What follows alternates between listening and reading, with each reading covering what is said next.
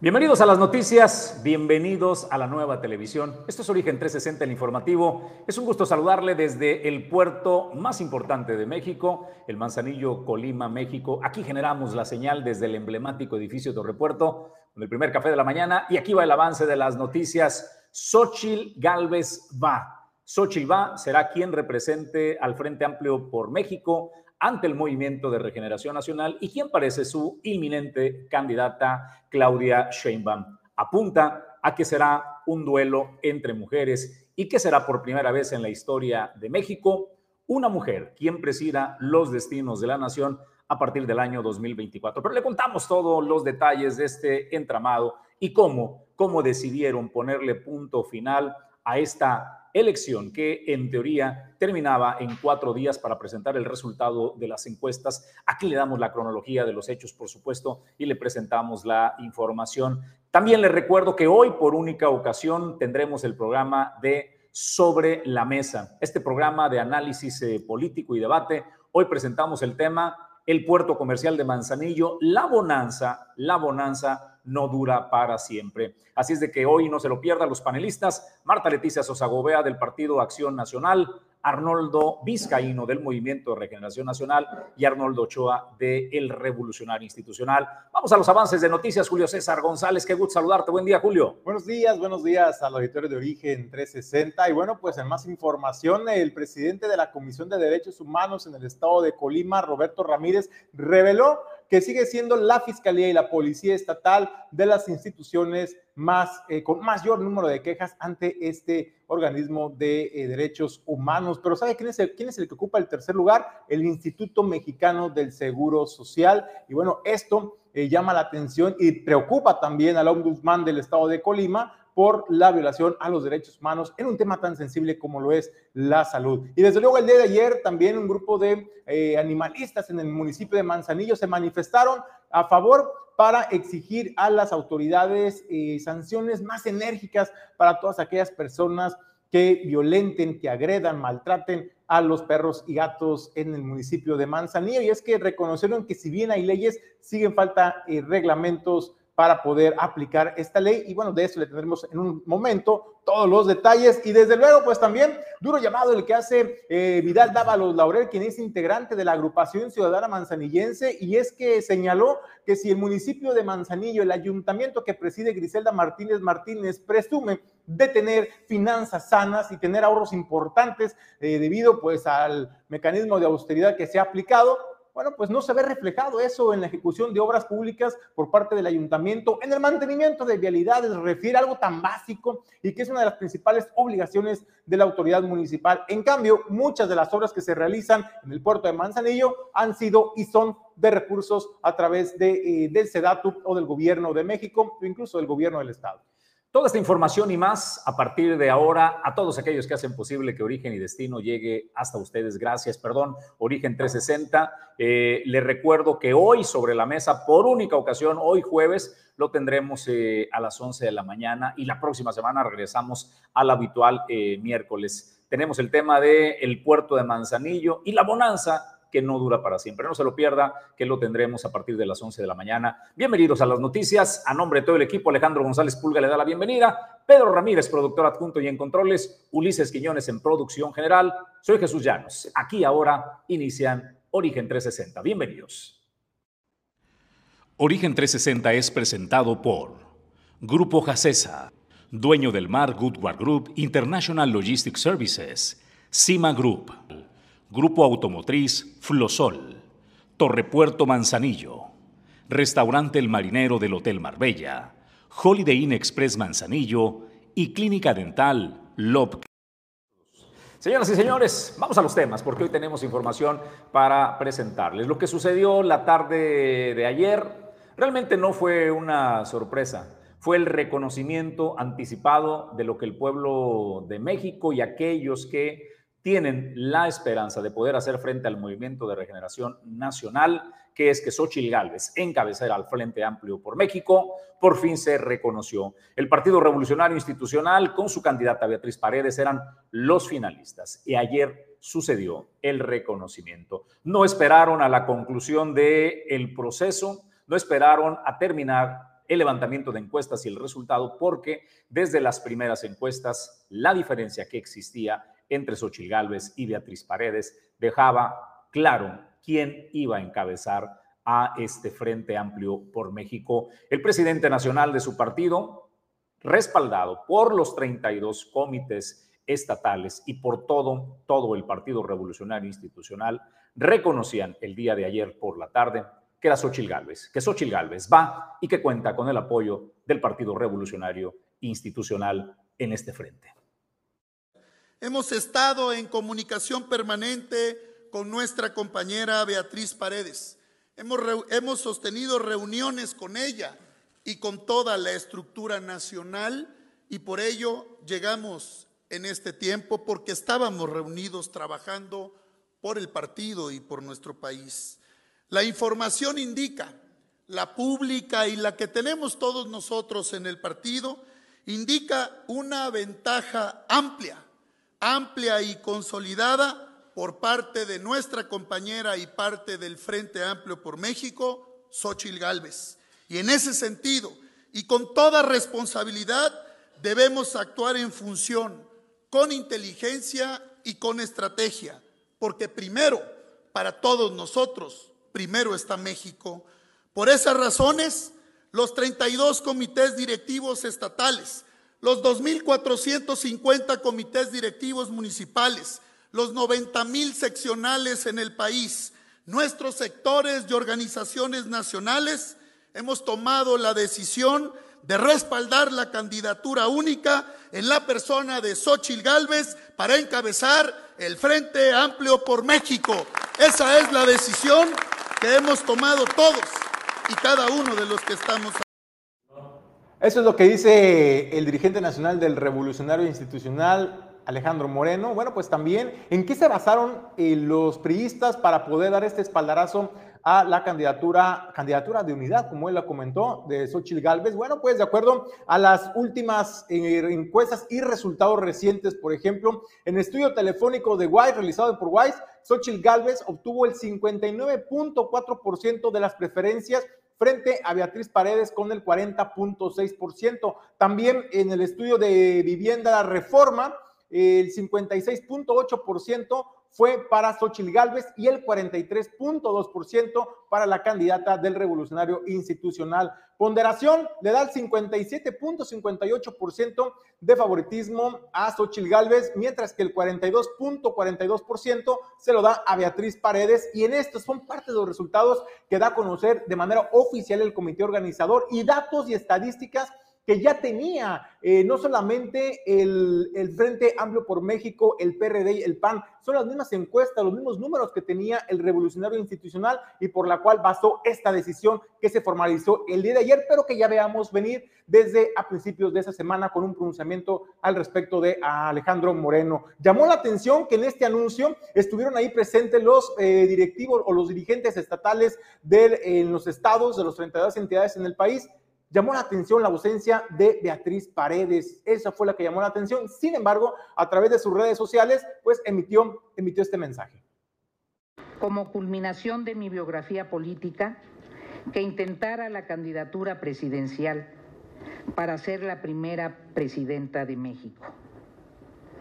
Como también es natural, como demócrata que soy y absolutamente consistente, que reconozca cuando los resultados no me favorecen. Pero dimos el paso, empujando la participación democrática en nuestro país, promoviendo la participación de las mujeres, propugnando por la reforma del poder. En estos días se ha levantado un debate que si en el discurso de Mérida me comprometí a participar en el proceso hasta el final. Efectivamente, para mí el final es cuando se dieran los resultados que revelaban que era irreversible el triunfo de la otra candidata. Esos resultados se han dado con la expresión de estas encuestas. ¿Cómo culmina el proceso? Es cuestión de la comisión organizadora. No es cuestión de quienes somos candidatos. Como Julio César eh, González lo decía hace un momento, llamaba la atención que cuando eh, el presidente nacional del PRI, Amlito Moreno, hacía el posicionamiento, Beatriz Paredes no estaba presente, pero apareció eh, momentos después y ese fue el posicionamiento en este mismo auditorio que estaba abarrotado para hacer este eh, anuncio. Eh, minutos después, eh, otro de los integrantes de este Frente Amplio por México, el otro ingrediente, el Partido de la Revolución Democrática, Jesús Zambrano, hizo aparición y posteó en redes sociales este reconocimiento. Dice, después de conocer los resultados de las encuestas y luego de una reunión que tuvo nuestra querida Beatriz Paredes con la estructura del PRI Nacional, este partido ha decidido cerrar filas en favor de Xochitl Gálvez mi reconocimiento a la madurez y responsabilidad del PRI, siempre sostuvimos que había que ir con quien tuviera mayor competitividad. El objetivo del comité FAM sigue cumpliendo. Vamos cerrando filas. Es decir, el PRD también sigue firme con el Frente Amplio por México. Bueno, ¿y cómo lo tomaron en ese auditorio el anuncio? Lo tomaron de esta manera los miles que estaban allí concentrados gritando, Xochitl, presidenta.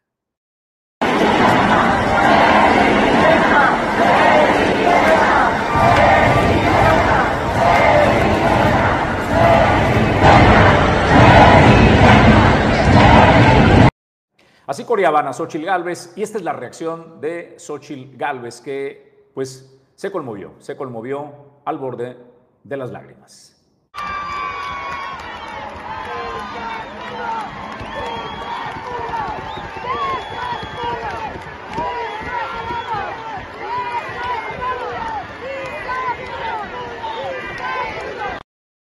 Esa es la cronología de lo que sucedió el día de ayer y lo que define el rumbo hacia el 2024. El 24 será la definición del rumbo de la nación. Pero queda claro que, de acuerdo a las cosas como apuntan, apuntaban a que sería Xochitl Gálvez, que Andrés Manuel López Obrador fue quien catapultó a esta figura y él eligió. Él eligió también quién iría al frente de la oposición, porque también elegirá quién irá por su partido. Todo apunta a que será Claudia Sheinbaum y Julio César González. Tendremos por primera vez en la historia una presidencia peleada por dos mujeres y como resultado una mujer presidenta de México en el 2024. Jesús, dicen que en la política la forma se vuelve fondo y me llama la atención la manera en que el revolucionario institucional da este espaldarazo al cuarto para las 12 eh, a Xochitl Galvez y es que hay que recordar que eh, pues ya las encuestas ya estaban realizadas, los resultados ya los conocían. El, Alejandro Moreno da este pronunciamiento del espaldarazo a Xochitl Galvez con las encuestas y los resultados en mano sobre las preferencias. Y llama la atención, eh, ¿por qué no esperarse a que terminara el proceso que ya había iniciado? un proceso que fue cuestionado de principio tanto por el Partido Acción Nacional como el Partido de la Revolución Democrática y el mismo revolucionario institucional,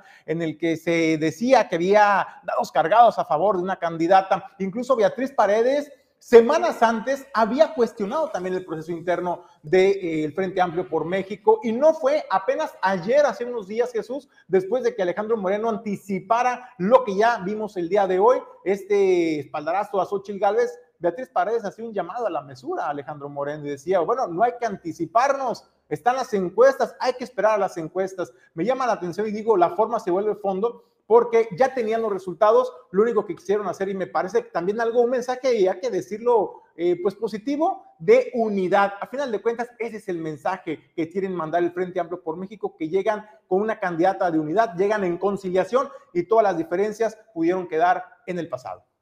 Hasta ahí el tema del comentario editorial. Xochitl Galvez va. Vamos nosotros a más eh, información y noticias. Hemos preparado durante semanas un programa especial que por fin presentamos el día martes a las 7 de la tarde en vivo por todas las plataformas de origen informativo. Este programa especial es del puerto comercial de Manzanillo que plantea las necesidades, qué es urgente, cómo tenemos que resolverlo, la relación puerto-ciudad. Eh, ¿Dónde estamos parados en este motor de la economía que es el puerto más importante de México? En eso no hay tela de juicio. Habrá quien crea y diga que hay otros puertos más importantes. Los números, los datos duros, lo que se puede comprobar, sigue señalando a Manzanillo como el puerto más importante de México en el movimiento de carga. La aduana marítima número uno de generación de dinero con casi 140 mil millones en el 2022 y la segunda aduana en el país. De ese tamaño la importancia del puerto. Estuvimos eh, conversando con distintos actores de, de este tema. A la gobernadora Indira Vizcaíno le presentamos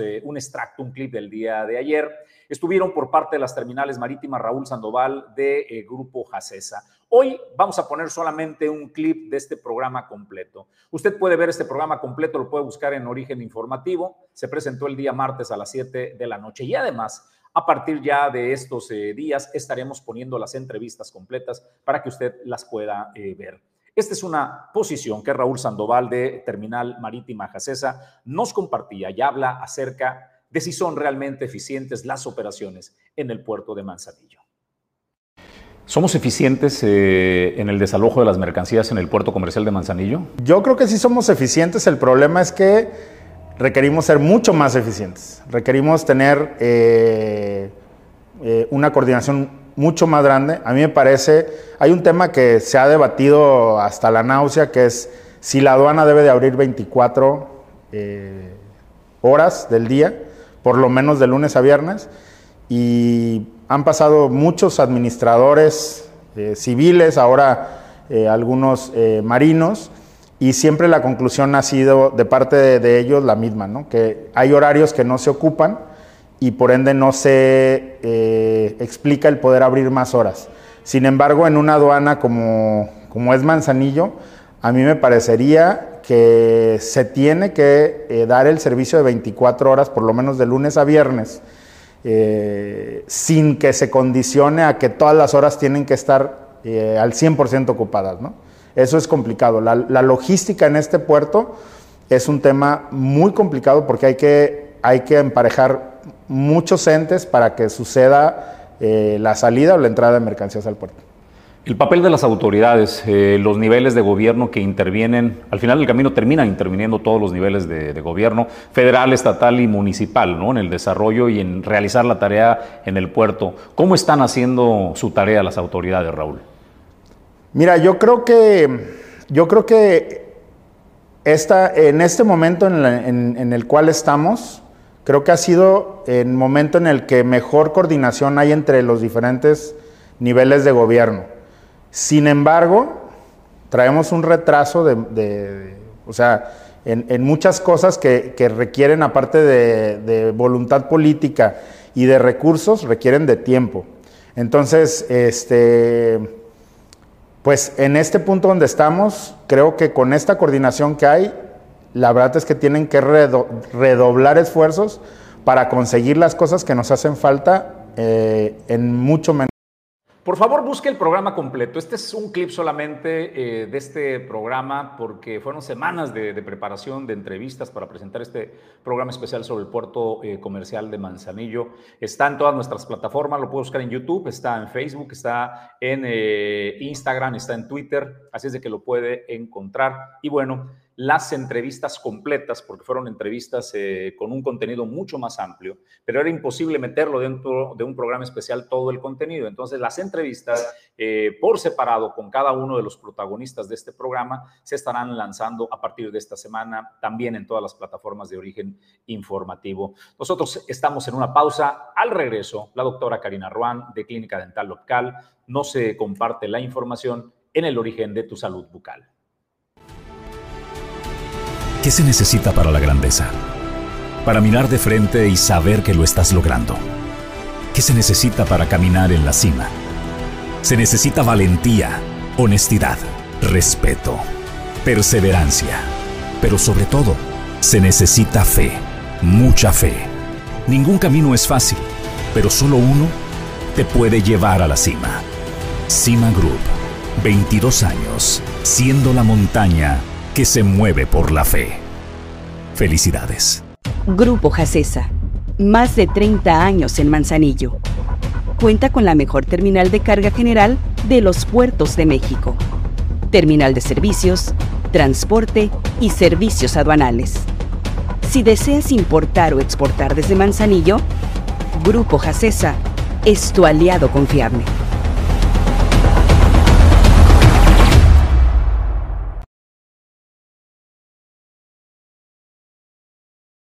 Jueves, jueves del origen de tu salud y ya está en los estudios de origen informativo la doctora Karina Ruan. Bueno, doctora, pues gracias por venir. Jueves de Origen de tu Salud, tema muy interesante, lengua pilosa. ¿De qué se trata? Bueno, mira, Julio, la lengua pilosa o también comúnmente llamada lengua vellosa, esta afección es, eh, se provoca por la acumulación de células muertas en las papilas que tenemos en la lengua, ¿sí? Las papilas gustativas. Ahí se van acumulando estas células muertas en exceso y esto provoca que estas papilas se alarguen o se hipertrofien, o sea, se, hagan más grandes. Y bueno, aquí va, a empezar a, provocar una apariencia eh, como de vello, ¿sí? La lengua cambia a un color oscuro, un color marrón, negro, el cual por este crecimiento también se, puede observar como tipo vellos, por, por eso su nombre, lengua vellosa. Y bueno, aquí uno pensaría, no, tengo cáncer, se me va a caer la lengua, tengo una infección gravísima, etcétera. Bueno, aquí lo más curioso de este tipo de, afección, bueno, es que no es ni siquiera algo que atente con, con, la vida del paciente o que sea un tipo de cáncer, etcétera.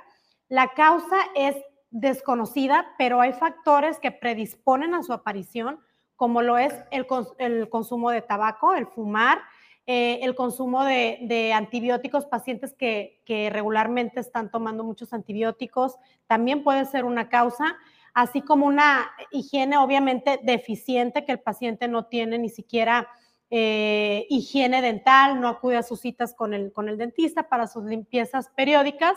Bueno, estos pueden ser unos factores los cuales predisponen a la aparición de la lengua vellosa, ¿sí? El, ¿Qué síntomas presenta el paciente? Bueno, aquí no hay dolor, el paciente no presenta dolor, básicamente es nada más la, la, parte estética, ¿no? La sensación que tiene como escamas, como, como algo agrandado ahí, obviamente al hablar, al convivir, se nota un color negro, aquí ya el paciente es cuando dice, bueno, pues no me agrada, no me gusta, pero es completamente indolora, o sea, el paciente no presenta dolor en la lengua ni nada. Entonces, aquí el tratamiento que se tiene que llevar en este tipo de pacientes es obviamente mejorar la higiene, no, o sea, no, no se necesita un tratamiento médico como tal, ¿sí? Como decir, bueno, le voy a recetar este medicamento para que se le quite, o hay que hacer alguna biopsia, o hay que raspar, no. Aquí lo que podemos hacer es, obviamente, otorgarle al paciente una buena higiene, una buena técnica de cepillado. Ahorita hay muchos aditamentos para la lengua, hay raspadores de lengua, los cuales nos ayudan, en, obviamente en, cualquier caso nos ayuda a limpiar la lengua, pero en este tipo de situaciones nos ayuda a raspar para descamar este tipo de, problemas, ¿sí? Para quitar, como quien dice, los, los vellos o las costritas que están ahí. Y también hay que, si es un paciente fumador, el tabaco es un factor muy predisponente para este tipo de, de, afección. Entonces, hay que eliminar completamente el tabaco. Enjuagues, a lo mejor el paciente también está utilizando enjuagues que son agresivos para los tejidos y aquí obviamente está afectando la lengua. Entonces, evitar enjuagues irritantes, eh, tener una alimentación sana, beber mucha agua, hidratarse todos estos son los, las indicaciones que le damos al paciente para poder, ahora sí que eliminar esta situación, ¿sí? Pero aquí sí cabe mencionar que obviamente al ver eso uno se asusta, uno pensaría que es lo peor, es una enfermedad mortal. Sí, no. Aquí, como te comento, es lo, lo más curioso que no es nada grave, es únicamente la inflamación eh, de, las, de las papilas gustativas por la acumulación de las células muertas, ¿sí? Y esto también produce que se almacenen más bacterias, comidas, y fuman obviamente el tabaco, café, etcétera. Por eso la coloración, ¿sí? Por la acumulación de este tipo de cosas, que es el café, alimentos, etcétera, por el agrandamiento de las papilas. Eh, doctora, ¿es reversible? Eh, una vez que, presentas pues estos síntomas, la aparición de esa, de esa pigmentación, ¿se puede recuperar este, a su estado original la lengua? Sí, claro que sí, como les comento, no hay en sí un, un tratamiento médico como tal, algún medicamento que lo revierta de manera rápida, no pero con las indicaciones que les damos de higiene, de evitar ciertos alimentos, de evitar tabaco, en caso de paciente fumador, etcétera. Utilizar diversos eh, aditamentos linguales, como les comento, hay un raspador de lengua. Esto nos ayuda a eliminar más rápido eh, este engrosamiento que se creó en la lengua bueno, siguiendo las indicaciones bien, como se las, como se las indicamos en el consultorio, esto es totalmente reversible.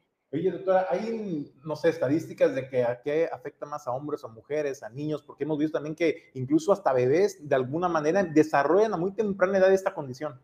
Bueno, mira, el, afecta más a los hombres, ¿sí? Porque generalmente son los que son fumadores. Aquí el tabaco es el que presenta un papel muy importante para este tipo de, de problema, entonces aquí hay mayor incidencia en hombres. Muy bien. Doctora, ¿dónde te podemos encontrar? Estamos ubicados en Manzanillo Centro, en la calle Emiliano Zapata número 43 y también nos pueden encontrar en Facebook. Estamos como Clínica Dental Local. Bueno, pues muchas gracias, doctora Karina Roan. Así es que, pues, si usted tiene cualquier síntoma, sintomología de desarrollar lengua pilosa o una limpieza que hay que ir periódicamente con los dentistas, bueno, pues vaya a la clínica local con la doctora Karina Roan. Vamos a otros temas y más eh, noticias. De acuerdo a lo que el eh, representante de Derechos Humanos en el estado de Colima nos da a conocer, quienes encabezan el ranking de las dependencias con mayor número de denuncias ante esta institución de los derechos humanos estatales, Julio César González. Jesús, bueno, pues Roberto Ramírez eh, señaló que siguen siendo la Fiscalía General del Estado de Colima y la Policía Estatal las dos principales dependencias con el mayor número de quejas ante este organismo de Defensoría de los Derechos Humanos. Pero en tercera posición aparece el Instituto Mexicano del Seguro Social, algo que no se veía en los últimos años. incluso señaló que en lo que va del año van más de 500 quejas que se han presentado ante este Instituto eh, de la Defensoría de los Derechos Humanos y esto ha incrementándose hasta en más de un 60% el número de quejas respecto al mismo periodo del año pasado. Esto es lo que señala Roberto Ramírez, donde explica el por qué, el por qué es preocupante que el Instituto Mexicano del Seguro Social eh,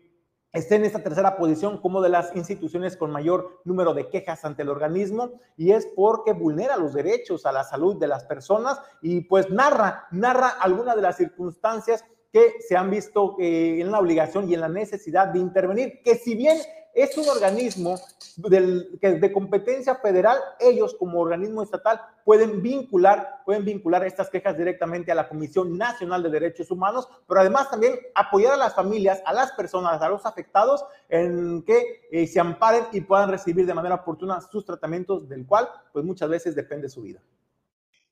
Al hacer una evaluación ahorita de las quejas que tenemos, tenemos el día de hoy 533 quejas aperturadas aquí en la comisión. Esto nos representa un incremento del 80% en comparación con las quejas del año pasado. Sí está habiendo eh, mucha eh, solicitud por parte de la sociedad para que entremos en el conocimiento de asuntos de diferentes hechos violatorios para que entremos a la integración de los expedientes, pero sobre todo que le resolvamos y que busquemos la restitución de sus derechos de manera inmediata y o lo más pronto posible, dependiendo el caso que sea.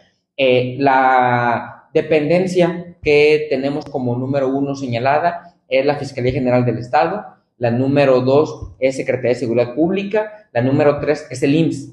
De estas tres dependencias, pues desde luego, Fiscalía General del Estado y Seguridad Pública siguen siendo de las más señaladas porque por obvias razones son las que tienen contacto directo con la sociedad al momento de su actuación, de sus interacciones, y siempre es importante que una institución revise y analice si el acto de la autoridad estuvo ajustado al respeto de los derechos humanos o no. Pero la que sí nos sigue alarmando y sigue siendo un foco rojo para nosotros, pues es el Instituto Mexicano del Seguro Social, porque, pues para empezar, no es, una institución que no figuraba con nosotros años atrás porque no, no tenemos competencia para con el IMSS, pero el que la gente siga viniendo a presentar sus quejas significa que sí están sintiendo una vulneración en sus derechos humanos, en su derecho de protección a la salud por parte de la autoridad de salud en el, en el país y de manera particular en el Estado. ¿Qué hacemos en estos casos? Aperturamos el expediente, integramos dependiendo de la gravedad del asunto y lo remitimos a la Comisión Nacional de Derechos Humanos. Pero hay algunos casos en donde involucra asuntos urgentes, ya sea alguna cirugía, ya sea algún medicamento que no se le está suministrando, que no se ha programado alguna cirugía y que puede poner en riesgo la vida o algunas funciones de la persona, lo que hacemos es remitimos el asunto a la delegación aquí en Colima del Instituto de la Defensoría Pública Federal. Tenemos un convenio de colaboración que lo venimos ejerciendo a plenitud todos los días. ¿Por qué? Porque la Comisión de Derechos Humanos buscamos que le podamos restituir a las personas de manera inmediata en el gozo de sus derechos humanos. Y en el caso de la violación al derecho humano a la salud, si existe demora, pone en riesgo algunas funciones vitales del cuerpo, pero también en un momento dado puede poner en riesgo la vida, dependiendo la gravedad de la cirugía que no se está programando, dependiendo la necesidad del medicamento que no se le está administrando, entonces lo remitimos al Instituto de Defensoría Pública Federal, independientemente de que lo remitimos a la Comisión Nacional, sobre todo porque buscamos la actuación inmediata. Al momento de que lo remitimos, le tramiten un amparo y hasta este momento, como son hechos que pueden poner en riesgo la vida, los jueces están decretando la suspensión de plano y obligando a las autoridades a que eh, cumplan con la protección del derecho humano a la salud y a la vida. La Comisión Nacional todo les da su tratamiento, pero lo que buscamos es que las personas se les restituyan. Y te pongo un ejemplo. En el caso, hubo el caso de un adulto mayor que estaba internado en el Instituto Mexicano del Seguro Social y no, no le programaban la cirugía. Al momento de entrar en conocimiento del asunto, detectamos, porque un traumatólogo nos no, lo compartió, de que si esa persona le seguían postergando su cirugía, ya se habían postergado tres semanas, se la seguían postergando, pues podía perder la vida por la edad y porque pues podía eh, ser sujeto a algún accidente vascular debido a algún coágulo o algo y no lo operaban porque no existía la placa que le tenían que poner. Nosotros aperturamos el expediente, lo remitimos a la Comisión Nacional, pero también lo remitimos al Instituto de Defensoría Pública Federal. ¿Qué hicieron? Le tramitaron el amparo, el juez de distrito le dio entrada, admitió la demanda, concedió la suspensión de plano y a la persona en 24 horas ya lo estaban operando. Y es ahí lo que nos causa alarma. O sea, con una suspensión que otorgó un juez de 24 horas, lo operaron, pero ya habían transcurrido tres semanas y no lo operaban. Es decir, lo que plantea el eh, titular de los derechos humanos es que, pues con el uso pues, de las herramientas legales, resulta que sí se puede acelerar el eh, proceso, ¿no? Este, sí te pueden priorizar, y es lamentable esto, ¿no? Que eh, tengas que acudir a instancias que te den protección para poder obtener el acceso a la salud. Pues vamos a otros temas, más noticias, retomando el tema del programa especial y los participantes de los clips eh, que extrajimos de este programa, que lo puede ver completo, le digo, es el turno de César Humberto Romero García, director de Cima Group, una de las empresas de logística más importantes del país, con sede en el puerto de Manzanillo. A César Humberto Romero García le preguntamos el tema de las autoridades y el papel que están jugando en el desempeño del puerto comercial de Manzanillo. Las autoridades eh, juegan siempre un papel importante en la operación del puerto. ¿Están a la altura eh, de estas demandas, de estas necesidades del puerto de Manzanillo? Yo creo que sin duda, Jesús, el, atribuir la responsabilidad a las autoridades eh, eh, es la manera quizás más sencilla del sector empresarial, eh, de alguna otra manera, delindarnos de la responsabilidad que nos toca. ¿no?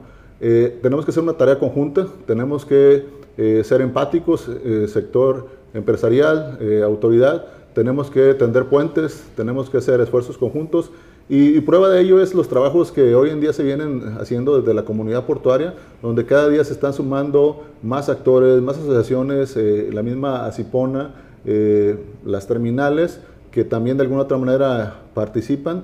Pero sin duda también tenemos retos eh, como una aduana 24-7-365, que se han hecho esfuerzos quizás para que pueda fungir como tal 24-7 y sin duda eh, pues ha habido espacios donde la autoridad dice que no son aprovechados, pero siempre somos de la idea y la visión de Grupo CIMA, siempre tienes que estar preparado para atender cualquier reto, cualquier crecimiento imprevisto en los volúmenes de operación. Yo creo que el puerto de Manzanillo tiene la capacidad para seguir atendiendo eh, cargas y también no perdamos de vista algo importante, Jesús. Eh, el puerto de Manzanillo no es solo el frente de agua, eh, hay terminales, hay espacios que de alguna otra manera son pulmones para, para el puerto de Manzanillo. No hay eh, puntos de inspección, hay recintos fiscalizados, hay depósitos de contenedores que ayudan de alguna otra manera a hacer el puerto más eficiente. ¿no? Pero volviendo al tema de las autoridades, Principalmente tenemos el reto con la aduana, que yo creo que eh, haciendo un trabajo constante y continuo y justificándole la necesidad de 24/7, yo creo que lograremos ese cometido.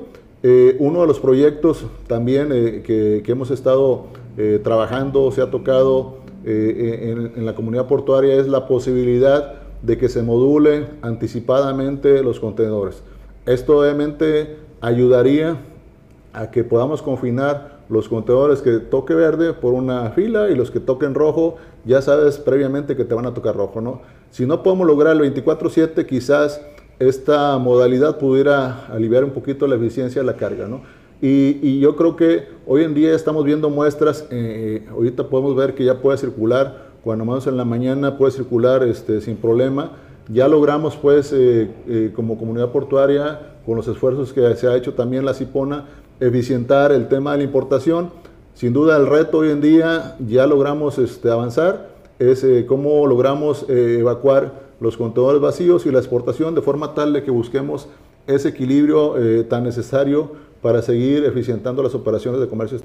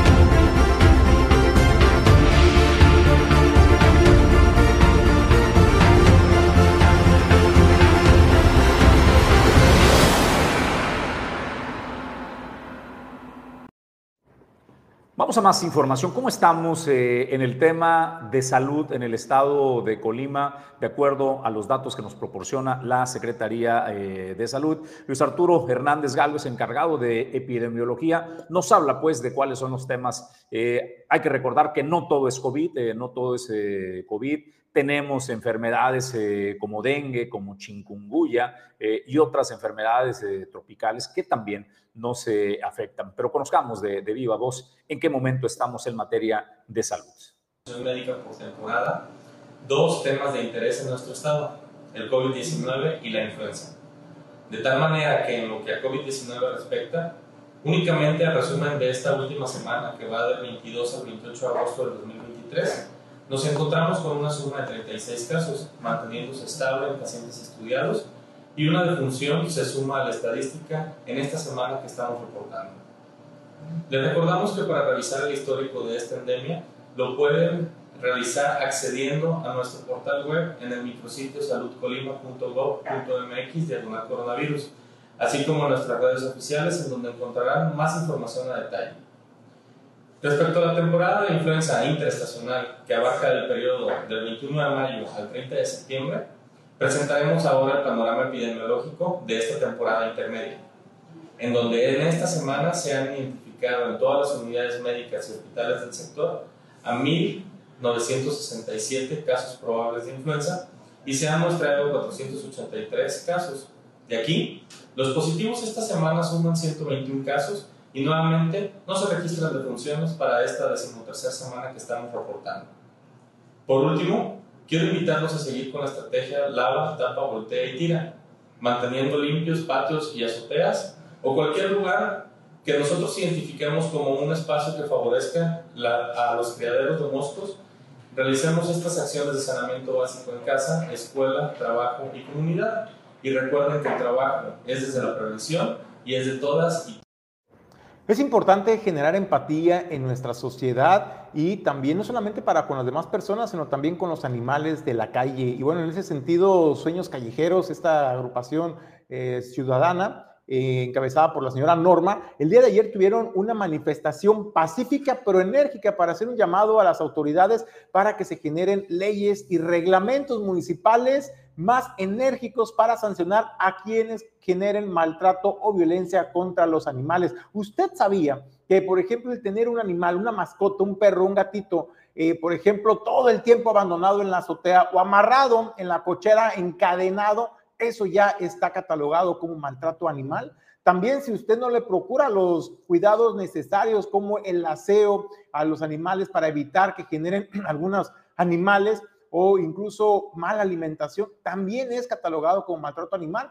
Bueno, pues esto es lo que buscan visibilizar esta asociación eh, de sueños callejeros para que generemos también una mejor convivencia social en el puerto de Manzanillo. Y es que sí reconocieron, Jesús, que en, sí han recibido apoyo de algunas organizaciones para atender el problema de los animales en situación de calle. Sin embargo, y hay leyes importantes aprobadas en el Congreso del Estado, pero faltan reglamentos que le den dientes a estas leyes y es lo que buscan precisamente. El día de ayer hicieron esta manifestación, enviaron un documento eh, con este contenido a la gobernadora Indira Vizcaíno, a los diputados locales, pero también a la administración municipal eh, que encabeza a Griselda Martínez para que se coordinen y se pongan en trabajar a favor y en beneficio del cuidado de los animales.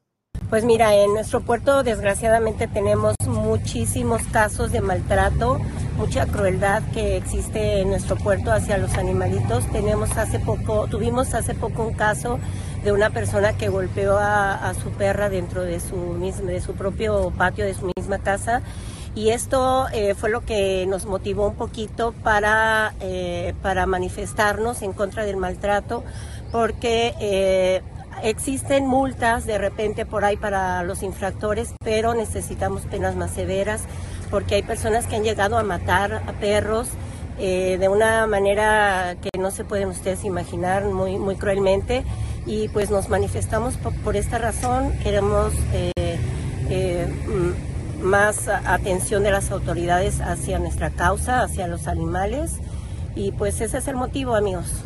Han platicado con los legisladores, los diputados locales, que a final de cuentas son los que se encargan de generar estas leyes, estos reglamentos. También el municipio tiene que generar sus propios reglamentos. ¿Cómo nos encontramos en ese sentido, Nora? Bueno, eso es parte de la manifestación del día de hoy, porque precisamente hay leyes, pero no hay reglamento. Y eso es lo que precisamente hoy vamos a entregar un, un escrito dirigido, eh, va dirigido tanto a la gobernadora Indira, a la presidenta Griselda, a la fiscalía y al Departamento de Control Animal, que hasta ahorita realmente es de quien hemos obtenido el apoyo para acudir a esas denuncias que han habido. Ellos van y, son los encargados de meter las multas pero pues como dices tú, como hay reglamentos y también hay niveles, ¿no? De, eh, hay delitos que solamente el municipio va a, a castigar o resolver y hay otros que depende de la gravedad, unos ya son estatales y otros son federales, entonces al final necesitamos reglamento este, y trabajar con los diputados. En Colima, capital, ya, se, ya, otros, este, grupos. han estado trabajando, pero la verdad aquí todavía apenas estamos empezando, nos falta mucho, pero necesitamos el, apoyo. Gracias a, lo bueno es que ahorita tenemos a Control Animal que nos está apoyando. Este, pero necesitamos que la ciudadanía venga. Sí, hay muchísimos, hay muchísimos casos diariamente. No tenemos una un número, pero todos los días vemos que se reporta al Departamento de Control Animal se, reportan diferentes tipos de maltrato, perros amarrados en las azoteas con cadenas gruesas. Eh, sí, claro, y hasta candado les ponen. Es más, aquí traemos una foto de un perro que apenas lo, lo encontraron estos días estos días este perro de ayer, ayer fue la denuncia, ahí está con su candado y está lleno de garrapatas. No son, manchas, son garrapatas. Entonces, eh, y, y, como estos casos hay miles y miles y miles. Pues la verdad, a gusto que haya eh, personas que dan voz a los que no tienen, que cuidan a los que están indefensos y en este caso a los eh, animalitos. Pues ahí está esta marcha en pro de la violencia contra los animales, que se endurezcan eh, las penas, que se castigue a quienes hacen abuso de los animales. Luego les da como ponerlos como tinaco en las azoteas. Caramba, son seres vivos. Hay que cuidarlos, hay que cuidarlos y atenderlos. Julio César González, vamos a charlar con nuestra invitada la mañana de hoy.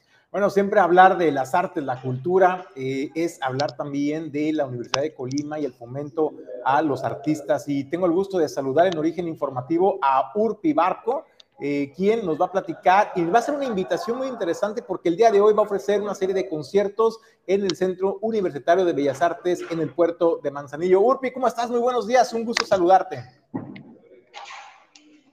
Muy buenos días, ¿me escuchas bien? Ahí te escuchamos muy bien, Urpi. Hola, hola. Sí. Muy bien, bueno, contentísima de estar por aquí en Manzanillo. Acabamos de llegar con mi banda colombiana y vamos a estar en la mañana en un taller de voz, de canto, improvisación y vamos a hacer en la noche un concierto muy especial de todo nuestro repertorio, así que les hacemos la invitación a los que todavía no se han planillado para que nos vengan a ver al Cubam a las 8 de la noche. Oye, Urpi, platícanos un poquito de tu arte, de la música que haces, eh, de tu equipo que te acompaña de músicos. ¿Cómo hacen la música colombiana, pero hacen esta mezcla con el jazz, tus dos grandes pasiones, tu amor y tu pasión por la música? ¿Y cómo muestras este arte eh, al mundo? Bueno, pues yo creo que es, una, un privilegio poder hacer música, hacer música propia en medio del jazz también, que es un género que no es tan conocido, así que estos espacios son maravillosos para poder visibilizar este trabajo que llevo haciendo más de 11 años. Eh, bueno, yo llevo muchos más años en el escenario, pero cuando decidí eh, dedicarme a hacer jazz, eh, yo creo que unos 11, 12 años empecé a grabar mis discos, a convocar una banda de músicos y empezar a componer basándome en la raíz de la música colombiana, como tú decías, de las costas de Colombia, de la costa pacífica, de la costa atlántica. Esa es mi raíz porque yo nací, crecí en Colombia, viajera por, por muchos pueblos. Y, y, bueno, a partir de ahí conocí el jazz, me enamoré de la improvisación vocal y este proyecto justamente hace esa, esa unión entre, entre las raíces del jazz, de la improvisación, con las, con las raíces de la música colombiana. Urpi, ¿a qué hora, a qué hora podemos acudir eh, los colimenses a presenciar esta, este concierto? Eh, ¿Tendrá costo eh, de recuperación? Sí, a las 8 de la noche, creo que el costo de recuperación es 150 pesos, así que bueno, los esperamos por aquí. Es realmente una fiesta maravillosa. Este año el festival está potentísimo con mujeres en el jazz, así que no se lo pueden perder. Creo que es la primera vez que viene el festival a Manzanillo, así que es todo un acontecimiento poder, poder compartir alrededor de la música del jazz, de nuestras raíces latinoamericanas también. Y me acompañan unos músicos increíbles que no te los mencioné ahorita eh, Quique Narváez en batería, especialista en, en músicas colombianas, en ritmos colombianos, César Medina en el saxofón, Nico Torres en el bajo, eh, Felipe Rey en el piano, unos músicos increíbles de la escena colombiana del jazz, así que no se lo pueden perder. Oye, ¿cómo te recibe el puerto de Manzanillo, Urpe? Platícanos, eh, pues el clima es un poco similar, ¿no? También hay que decirlo, el calor de los latinoamericanos, pero particularmente de la gente en Colima, ¿cómo te ha recibido la tierra colimense? No, muy bien, estamos felices. Llegamos ayer, un viaje largo, bastante largo, y es mi primera vez en Manzanillo. Yo creo que el, clima me recuerda mucho a la costa de Colombia, ¿no? La, el paisaje, el puerto, me sentí un poquito como en, en mi tierra, así que estoy muy contenta. Bastante calor está haciendo por aquí. Pero con mucho ánimo, Urpi, ¿no? con todas las energías de deleitarnos con tu música, con este grupo talentosísimo de músicos que te acompañan, pues ahí nos vamos a estar viendo el día de hoy en el Centro Universitario de Bellas Artes. Muchas gracias, Urpi. Muchas gracias por la invitación y les esperamos por aquí en el Cubam a las 8 de la noche. Los esperamos. Un abrazo. Gracias. Oye, pues la verdad es que además impresionante el, currículum de, Urpi, ¿eh? música de academia, compositora, este, pedagoga, eh, investigadora. Así es de que vale la pena que además vaya y disfrute el arte que hoy estará presentando, pues este taller de música que la Universidad de Colima, a través de ese Instituto Universitario de las Bellas Artes, trae. Vaya y disfrútelo, por favor. Vamos a más noticias. Oigan, Mérida andan dando la nota, ¿eh? Con, con sus retos virales. ¿Se acuerda el reto de, del clonazepam? Este reto de que tenía que echarse unas eh, pastillas para ver quién aguantaba más de, de pie. y que ese reto, bueno, pues podía producirles un paro cardiorrespiratorio porque este medicamento pues afecta el sistema eh, nervioso central. Bueno, ahora van otra vez el Mérida y con un eh, nuevo reto que también pone en riesgo la vida de los jóvenes. No es un reto nuevo, es un reto que hace un par de años sucedió y lo desempacaron ahora para la versión de TikTok. ¿De qué va el reto? ¿De qué se trata? Bueno,